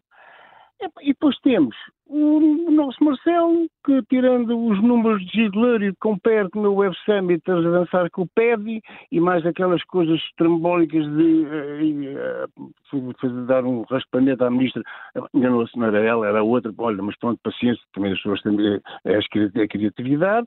Eu penso que neste momento, não sei o que é que quer dizer, mas vou a dizer que digo há muito tempo, a Terceira República está a acabar. Vinha a quarta, mas alguém tem pouco cobrir isto. Olha, muito obrigado hum, e o resto de dia e de semana feliz. Muito obrigada, António Lamas, a dizer que a Terceira República eh, está acabada. O nosso eh, próximo ouvinte enviou uma mensagem de áudio. Ele é luso-brasileiro e faz uma comparação entre precisamente Portugal e o Brasil. Muito bom dia, obrigado por, por me deixar participar. Me chamo Carlos Peixoto, sou luso-brasileiro e queria fazer uma abordagem sobre o tema é, fazendo um pouco uma comparação com o Brasil. E a impressão que eu tenho é que está em Portugal acontecendo um processo que aconteceu no Brasil durante muitos anos, que é a banalização da, da, da corrupção ou a banalização do mal feito. É, o Brasil, há décadas atrás, já teve presidente que se suicidou ou se suicidou-se por conta de acusações. Quer dizer, Getúlio Vargas tomou a decisão de se suicidar quando lhe acusavam de, de coisas que ele, ele, enfim, ele achava que não era e então a saída que ele encontrou foi suicidar-se. De lá para cá, o Brasil passou por um processo de degradação moral impressionante. E hoje é comum mensalão, petrolão, presidente eleito que já foi condenado três vezes. Então eu gostava muito que os portugueses é, já que vivo aqui, já que tenho a cidadania, gostava muito que, que, Portugal não caísse nessa mesma armadilha que caiu o Brasil. Não banalizem a corrupção, não banalizem os maus feitos, porque isso vai, sem dúvida nenhuma, dar numa coisa muito má.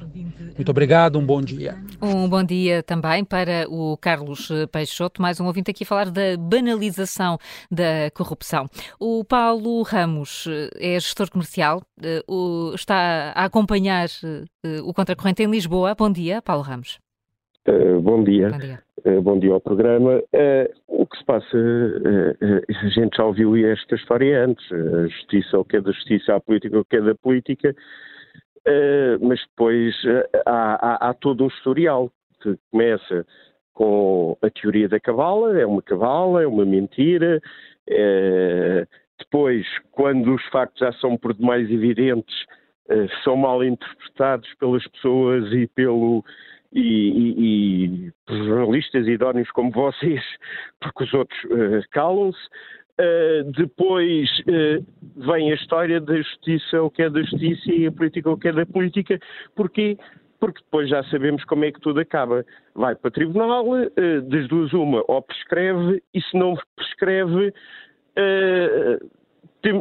como aconteceu com o Sócrates, com o juiz, com o seu doutor Carlos Alexandre, a gente faz uh, o que se faz lá fora nos referendos e que é uh, sorteia-se outro juiz uh, até dar o juiz que a gente quer. Portanto, há sempre uma escapatória, ou é por prescrição, ou senão a gente troca de juiz e arquiva-se o processo. E é assim neste país, onde o povo continua cantando e rindo, mas pagando para sustentar esta gente que vive à conta dos nossos impostos.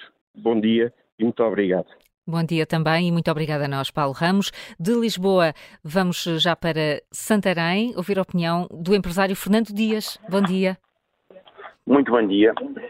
Uh, é o seguinte, isto é o melhor de democracia socialista, no seu melhor, sem, sem qualquer dúvida. Uh, quem estava à espera que tínhamos muito a ver com o povo e com o Estado Social e aquelas coisas todas, Uh, portanto, isto é demagogia barata. As mentiras que nós vivemos há 48 anos de um regime e de um sistema que se governa a si próprio e aos seus. Portanto, se nós dissermos a uma pessoa do interior, ainda hoje, estamos em 2022, uh, eh, um boy, a pessoa não sabe, mas nós temos que é um sacana que vem para roubar dinheiro e que vive do, do, dinheiro do país e do povo, a pessoa percebe. Portanto, isso é tudo uma questão de marketing, muito marketing, nem os pseudofascistas tinham um marketing tão grande como este após 74. Mas há aqui coisas interessantes, e sendo o mais concreto possível, ao nós vivemos esta mentira que é camuflada este tempo todo, vivemos sempre à procura de uma ilusão que será o futuro. E as gerações novas, isto é a realidade, esta é a realidade mais covarde que nós possamos ter. É nós tirarmos o futuro às gerações novas. Nós começamos por pormenores. Há uma questão que não se fala muito, porque é o politicamente correto, que é a violência, porque depois as pessoas têm aquele outra vez o marketing, quer dizer, temos telemóveis para gravar tudo, para ver tudo, não. A, a, violência é uma das coisas que neste momento devia assustar e devia o, o, próprio regime, o próprio sistema, tomar conta e tomar uma atitude e fazer algo. Não faz.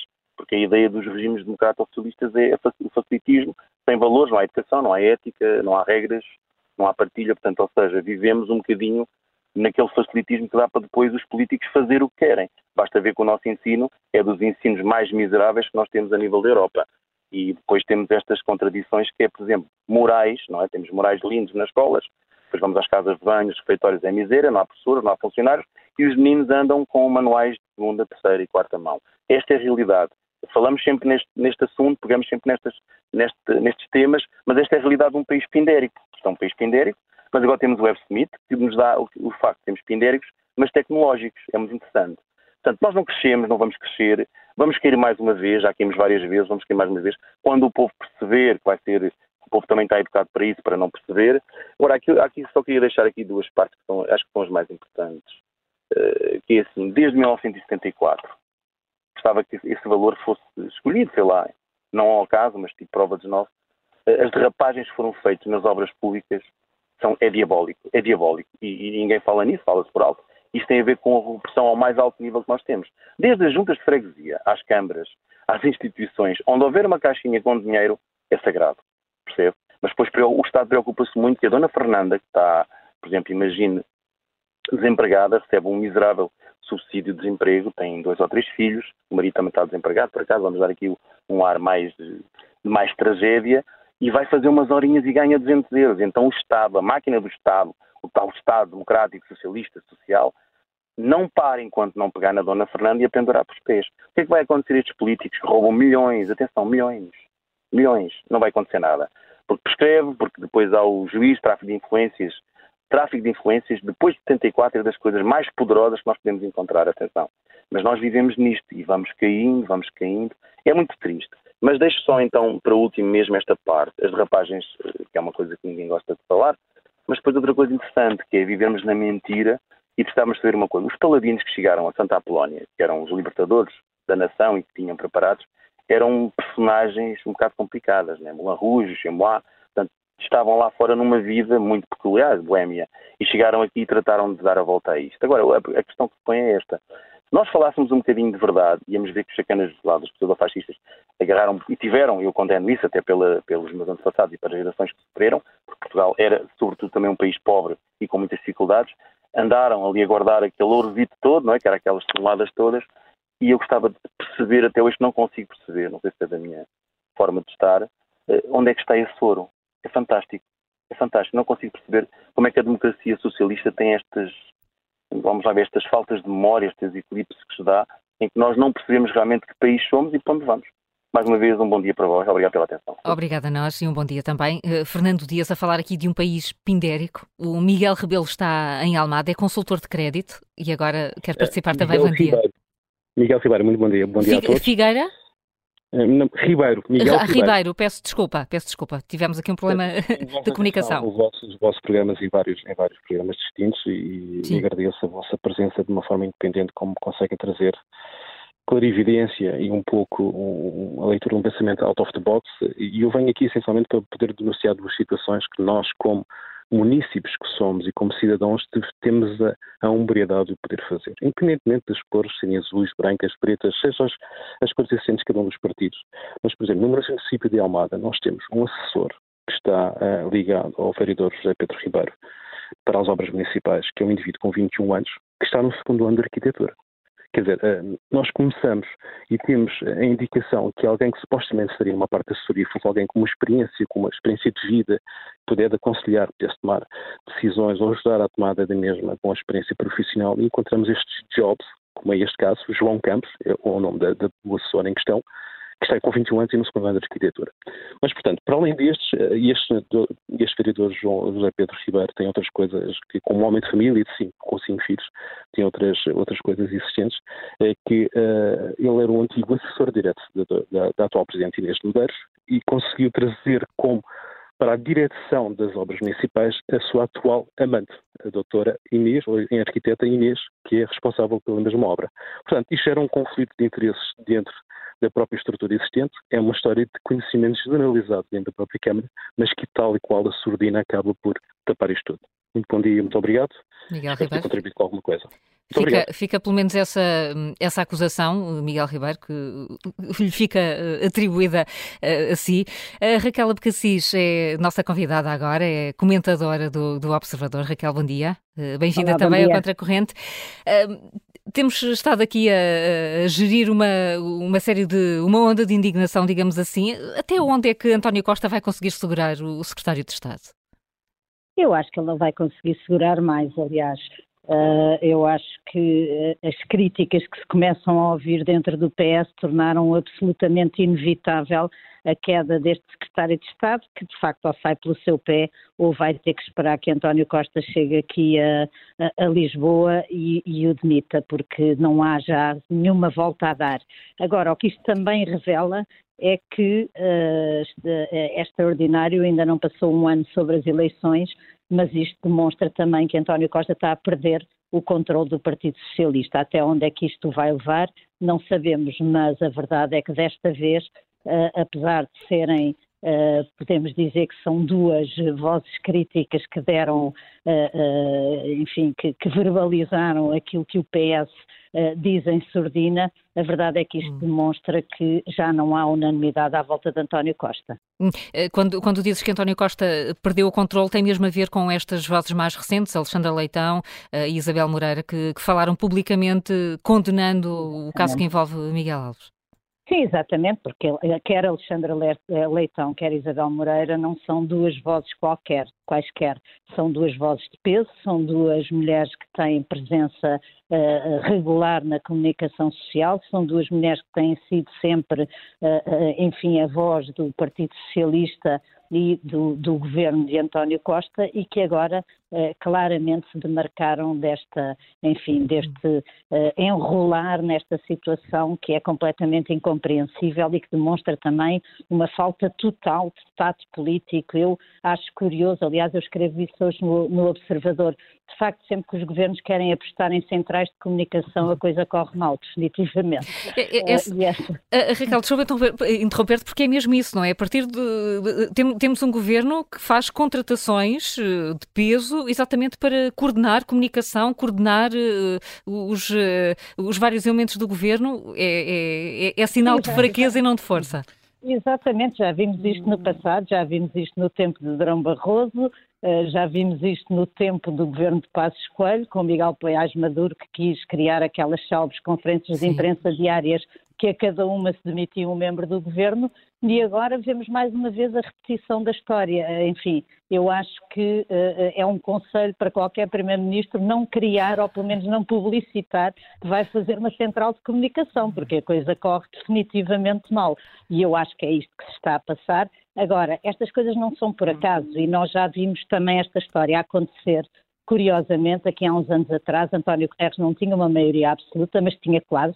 Enfim, estava numa situação em que poderia governar confortavelmente, pelo menos do ponto de vista político, do ponto de vista económico, já sabemos que não, eh, mas em que ele começou a perder o controle, com aquele célebre caso de Armando Vara, que depois deu no que deu, Uh, mas começou a perder o controle com casos destes, casos e casinhos. Eu não digo que a situação está iminente, mas digo que começou aqui eu acho a queda de António Costa como uh, aquele político de excelência que uh, sobrevoava pela paisagem política portuguesa como uma águia que via mais longe do que os outros. Aqui manifestamente está a perceber, é, um, é o caso que é, mas está a perceber-se que António Costa uh, tem tanta facilidade em cair como quase todos os outros. Mas com, com um detalhe que pode não, não ser menor, é que faltam quatro anos de mandato à frente deste governo.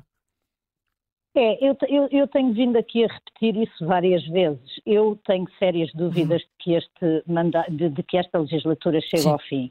Não sei como é que isso vai acontecer, mas acho que os sinais estão todos cá. Uh, e acho que este, é, é, este, estes últimos dias demonstram um desgaste do qual um político muito dificilmente recupera, por muito hábil que seja. Uh, uh, não é fácil recuperar de críticas dentro do próprio partido, de vozes tão importantes como as de Isabel Moreira e de, um, falha-me agora o nome, de Alexandra Leitão. não são duas pessoas quaisquer, repito, são pessoas com voz na comunicação social e são pessoas que assumiram aqui claramente uma posição e elas também não são políticas ingênuas e, portanto, também sabem uh, avaliar o ar do tempo e perceberam que agora era o momento de se demarcarem. Uh, e isto uh, não conduz uh, depois a que as outras coisas possam correr com um mínimo de, de calma e, e, alguma unanimidade que se esperaria dentro do Partido Socialista. Claro que se fala sempre agora na, nas questões das sessões, e eu tive aqui a ouvir este contracorrente e a ouvir falar dos suspeitos do costume, mas eu também gosto de lembrar que há outros suspeitos e também raramente quando estas lideranças fortes terminam uh, uh, há aqui uh, um cenário totalmente previsível.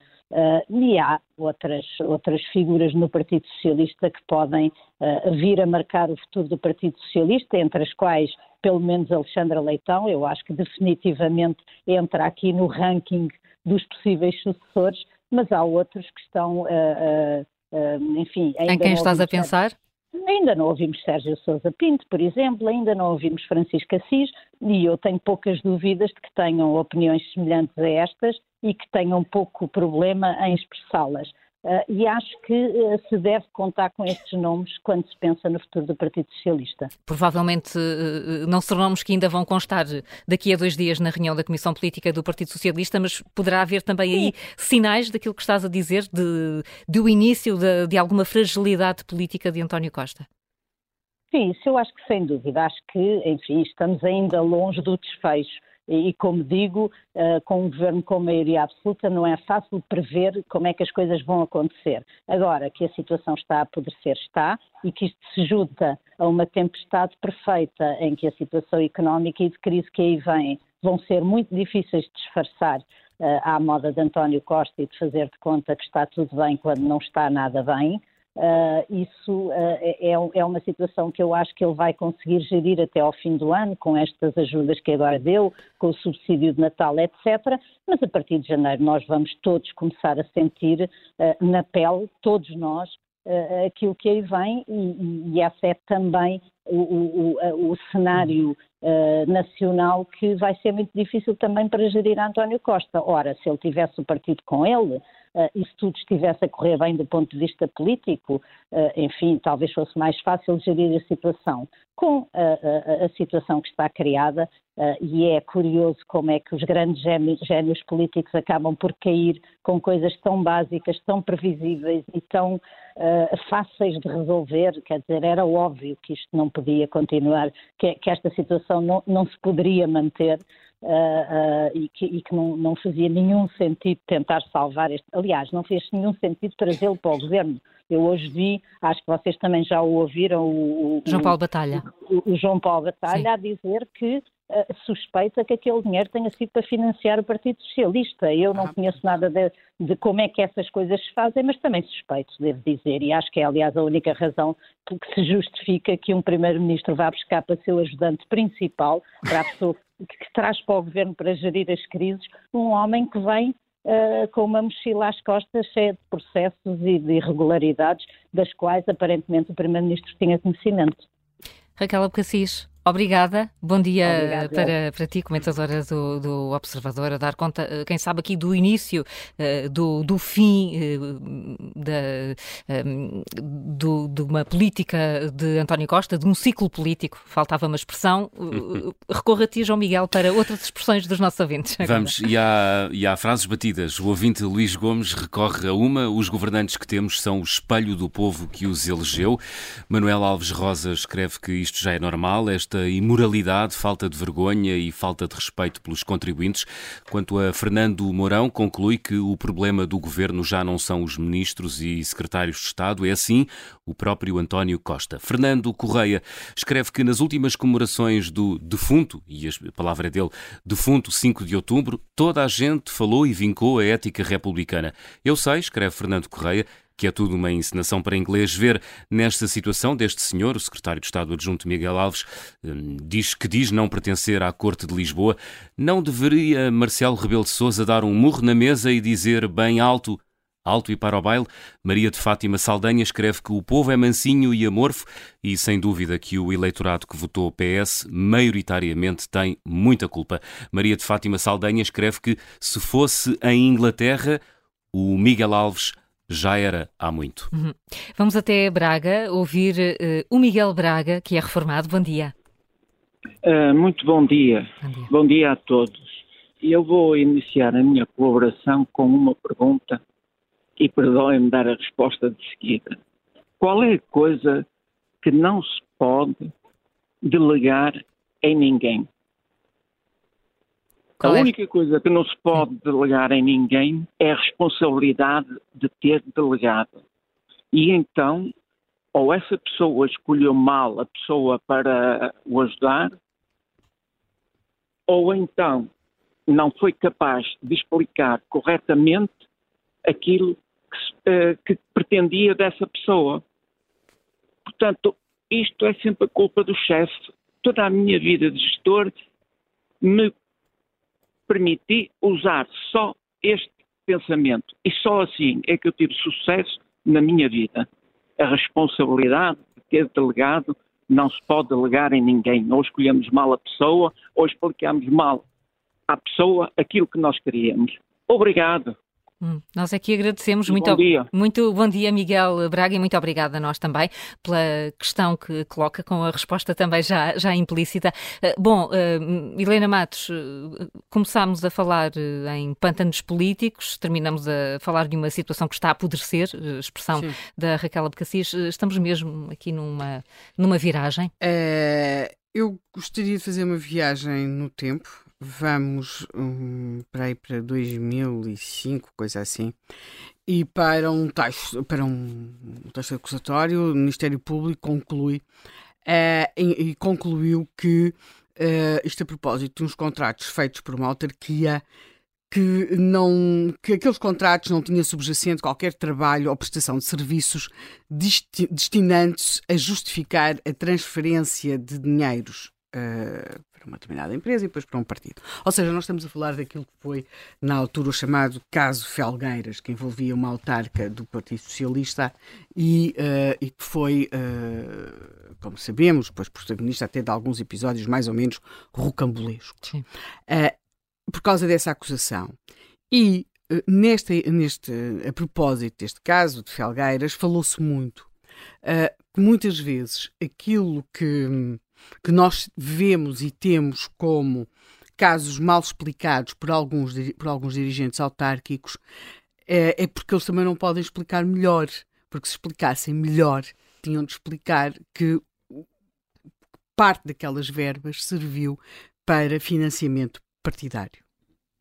Uh, não estou de maneira nenhuma uh, uh, a achar que este, ou a dizer que acho, porque nem sequer conheço este caso de caminha, mas temos de entender que há em muitas destas contratualizações um ambiente muito amigável entre estruturas uh, partidárias e promotores, seja promotores imobiliários, promotores de iniciativas que não interessam rigorosamente a ninguém, essas ainda mais imateriais, porque nós estamos a discutir isto aqui, porque apesar de tudo há uns terrenos e umas rendas e umas coisas, mas se nós formos ver, boa parte ou muito uma parte muito significativa dos, dos encontros, das iniciativas que as autarquias organizam, não têm ponta por onde se lhe pega. Aquilo serve para uh, trazer, fazer movimentar, fazer circular verbas, justificar a importância de algumas pessoas e, e nada mais. Nós temos de ser muito mais exigentes em relação à, à, forma como se gasta o nosso dinheiro, porque nós estamos a falar de dinheiro dos contribuintes, estamos também, no caso de Caminho, a falar de terrenos públicos, portanto, nós temos de perceber para onde? Para onde é que vai o nosso dinheiro? Que, o que é que ele está a animar? Uh, nós, por exemplo, eu acho que daqui por alguns anos, alguns anos mesmo, uh, é preciso distância, mas se calhar começaremos a olhar de outro modo e com outros olhos, por exemplo, para o Web Summit o que é que, o que, é que qual, quais são de facto as vantagens, se, se, o contrato está bem negociado, se se justifica aquele montante para apoiar aquele, aquele, aquele evento daquela natureza. Uh, se, por exemplo, hoje mesmo o, o, Observador traz um artigo muito interessante uh, de um colaborador sobre as diferenças, tudo muito entusiasmado com os nómadas digitais, sobre a diferença de um nómada digital de um, de um português e de um estrangeiro, os dois a trabalharem para a mesma empresa, uh, para uma empresa holandesa, por exemplo, e chega-se à conclusão que, quer dizer, o Estado português trata mal o seu, português, exatamente. O, o, seu técnico digital, que trabalha para a mesma empresa, e, pelo contrário, uh, dá condições a um holandês que quisesse vir para cá, que estivesse a trabalhar para a mesma empresa. Tudo isto e muitas destas iniciativas autárquicas, muitas vezes, e voltando aqui ao, à questão, não, não têm também maior explicação porque há interesses partidários por trás, sejam interesses materiais, sejam interesses imateriais de influências, transferências de pessoas, de ambiente, todas essas coisas. Agora, aqui em relação a Caminha e ao secretário de, ao secretário de Estado adjunto Miguel Alves, eu continuo a achar. Um, aquela conferência de imprensa que Pedro Nuno Santos fez em junho, não é? em que ele uh, pronto, fez aquele seu meia-culpa depois de ter apresentado aquele aeroporto assim, pronto, vamos em frente, um aeroporto, um homem só resolve um aeroporto. Na altura nós interrogámos-nos muito porque é que António Costa não tinha afastado Pedro Nuno Santos, seria o normal. Em, quer dizer, eu não tenho assim memória nem no PREC, nem pouco mais ou menos, de alguma vez algum ministro ter assim anunciado uma coisa uh, para lá da vontade do, do, do primeiro-ministro, não é? Uh, e, e eu acho, e na altura acho que já o defendi, ele não afastou Pedro Nuno Santos porque não podia. Não podia. Alguns acharam que ele preferia ter Pedro Nuno Santos junto de si, porque assim ao menos ia o controlando um pouco mais.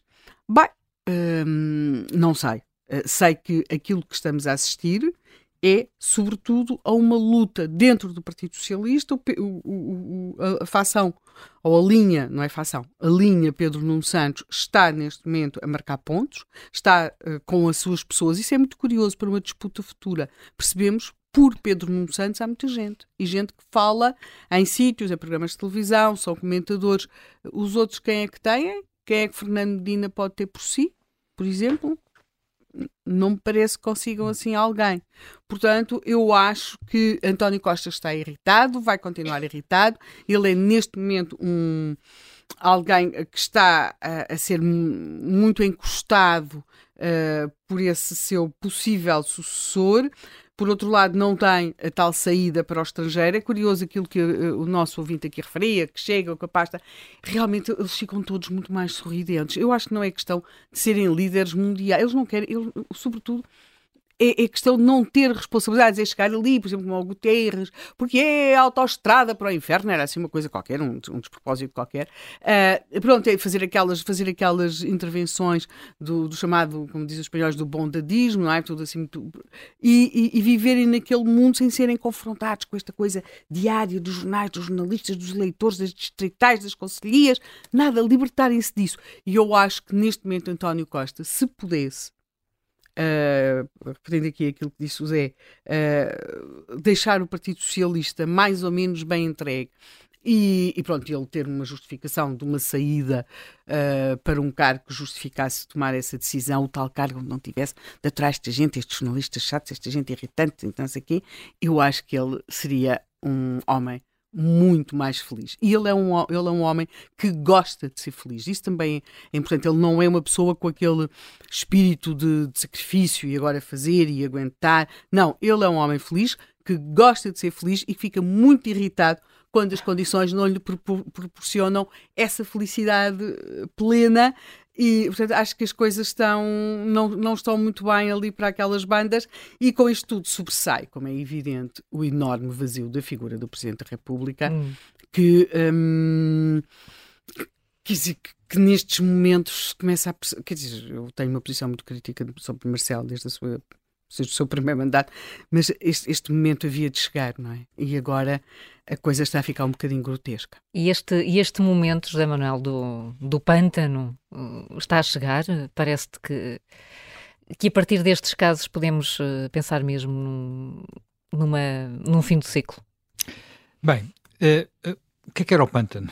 Portanto, o pântano eram, uh, eu acho que eram sobretudo duas circunstâncias, ou três, se quisermos. Era, por um lado, a percepção uh, a partir de, de, digamos, do início do segundo governo de António Guterres, de que havia um problema chamado Orçamento de Estado, moeda única, uh, limitações. Porque uh, durante o primeiro, o primeiro, primeiro mandato, portanto, os primeiros quatro anos, com Sousa Franco, aquilo foi navegar à bolina, porque estava, todos os ventos estavam a soprar a favor, havia no final a Expo, tudo aquilo puxava. Quando chegamos ao segundo governo, vem Pina Moura para, para o Primeiro-Ministro das Finanças e percebe as contas não batem certo. Está, temos aqui um problema. Segunda questão. Psicologicamente, uh, António Guterres ficou devastado na noite em que ganhou as eleições com aquele empate dos 115 115, portanto foi alguém que nunca tinha, que já não tinha condições, ele estava zangado com os portugueses, ele ficou zangado com os, legitimamente zangado, achou, eh, eles votaram assim, não me deram as condições, agora têm que perceber que não me deram as condições. Nós não merecíamos. Não, ele hum. disse, não, não é só não o merecíamos, ele achava, os, eu, eu, eu ouvi dizer isto, eh, eles não, não, não deram, os portugueses, os portugueses têm que perceber que há um custo por não haver uma maioria uhum, absoluta. Uhum, sim, sim. Portanto, eh, e, é, e é essa condição, e isso era outra condição do PAN. Finalmente eram os problemas todos que estavam a começar a existir, tinha saído a Ponte entre os Rios, tinha saído Jorge Coelho, tinha sido essas coisas todas. António Costa é muito diferente psicologicamente de, de, António Guterres. Muito, muito, muito diferente. É mais alguém que não tem. António Guterres queria fazer coisas. Uh, eu não tenho a certeza que António Costa queira fazer alguma coisa além de ir navegando à bolina, portanto, uma coisa mais à direita, uma coisa mais à esquerda, mais para cima, mais para baixo, mais para um lado qualquer. Não há ali uma vontade de fazer qualquer coisa pelo país que eu senti várias vezes. São coisas que a gente às vezes sente na relação pessoal. Eu senti que havia claramente isso numa pessoa como António Costa, como o António Guterres. Não senti isso em António Costa. Portanto, António Costa pode estar. Pode estar. Pronto, vamos estando. Uh, e, não, e, e se isto passar eu não tenho a certeza que estejamos mesmo no pântano. Portanto, ele pode aguentar. Pronto, uh, desde que fique na história. E já, já ficará na história como o primeiro-ministro que durará mais tempo, porque se ficar até ao fim, ultrapassa Cavaco Silva. Quer dizer, não tem aqueles dois resultados excepcionais, acima de 50%, mas ultrapassa até mais tempo como primeiro-ministro em São Bento, nunca ninguém esteve em democracia. Já não é mau. Portanto... Mas isso é, é, estás a descrever um primeiro-ministro muito pouco ambicioso com estas condições. Enfim, as condições económicas não são favoráveis, mas as condições políticas são. Pois são, mas uh, nós olhamos para, o que está, para, para, para as condições políticas e vemos o, o PRR, que podia ser um instrumento dele para mudar o país, vai ser? Percebe-se que seja? Não, a preocupação é gastar. De qualquer forma seja de que maneira ser, não é, é o gasto correto, não faz mal, gastamos. Portanto, executamos. Não, executamos, não é? executamos. E mesmo assim não se está a conseguir. Porque há qualquer coisa, eu hoje de manhã vinha a tentar, estava, já não sei ouvir quem a falar sobre, outra vez sobre as taxas de execução, uhum. e pensar, mas Porquê que isto sucede assim? Porquê que, porquê não se consegue executar o PRR? Porquê que se arranjam aqueles problemas que ainda ontem falava aqui o Júlio, de uhum. meter papéis em cima de papéis? A pessoa já meteu os papéis todos para, uma coisa, já lá está tudo, é preciso meter tudo outra vez. E nós, cidadãos pequenininhos, que vamos à procura do, do PRR, sabemos que é assim com as mais pequenas coisas, com as mais pequenas coisas, coisas que estão nas bases de dados do Estado e que o Estado está sempre a pedir outra vez. Portanto, assim não se vai lá, assim, assim, assim não se irá lá nunca, porque isto, não, mesmo o melhor primeiro-ministro do mundo tem isto tão armadilhado, tão encerralhado que não sai, não sai daqui. O que é que ele está a fazer para mudar isso?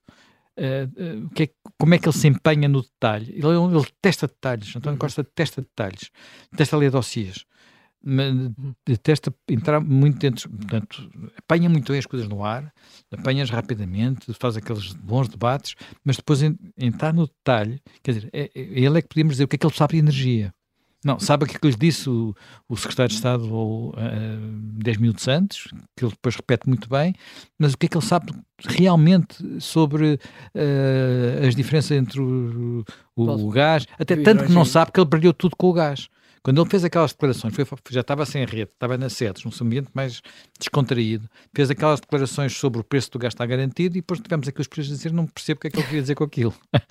Portanto, é este o primeiro-ministro que temos, tem a sua habilidade política toda, mas não é alguém que mude, vai mudar o país, não vai. Chegamos ao fim então deste, deste contracorrente, partindo de um caso específico, olhando até já para uh, os problemas da, da, governação em concreto. Amanhã o contracorrente regressa. Uhum. Helena Matos, José Manuel Fernandes, até amanhã, depois até das amanhã. 10.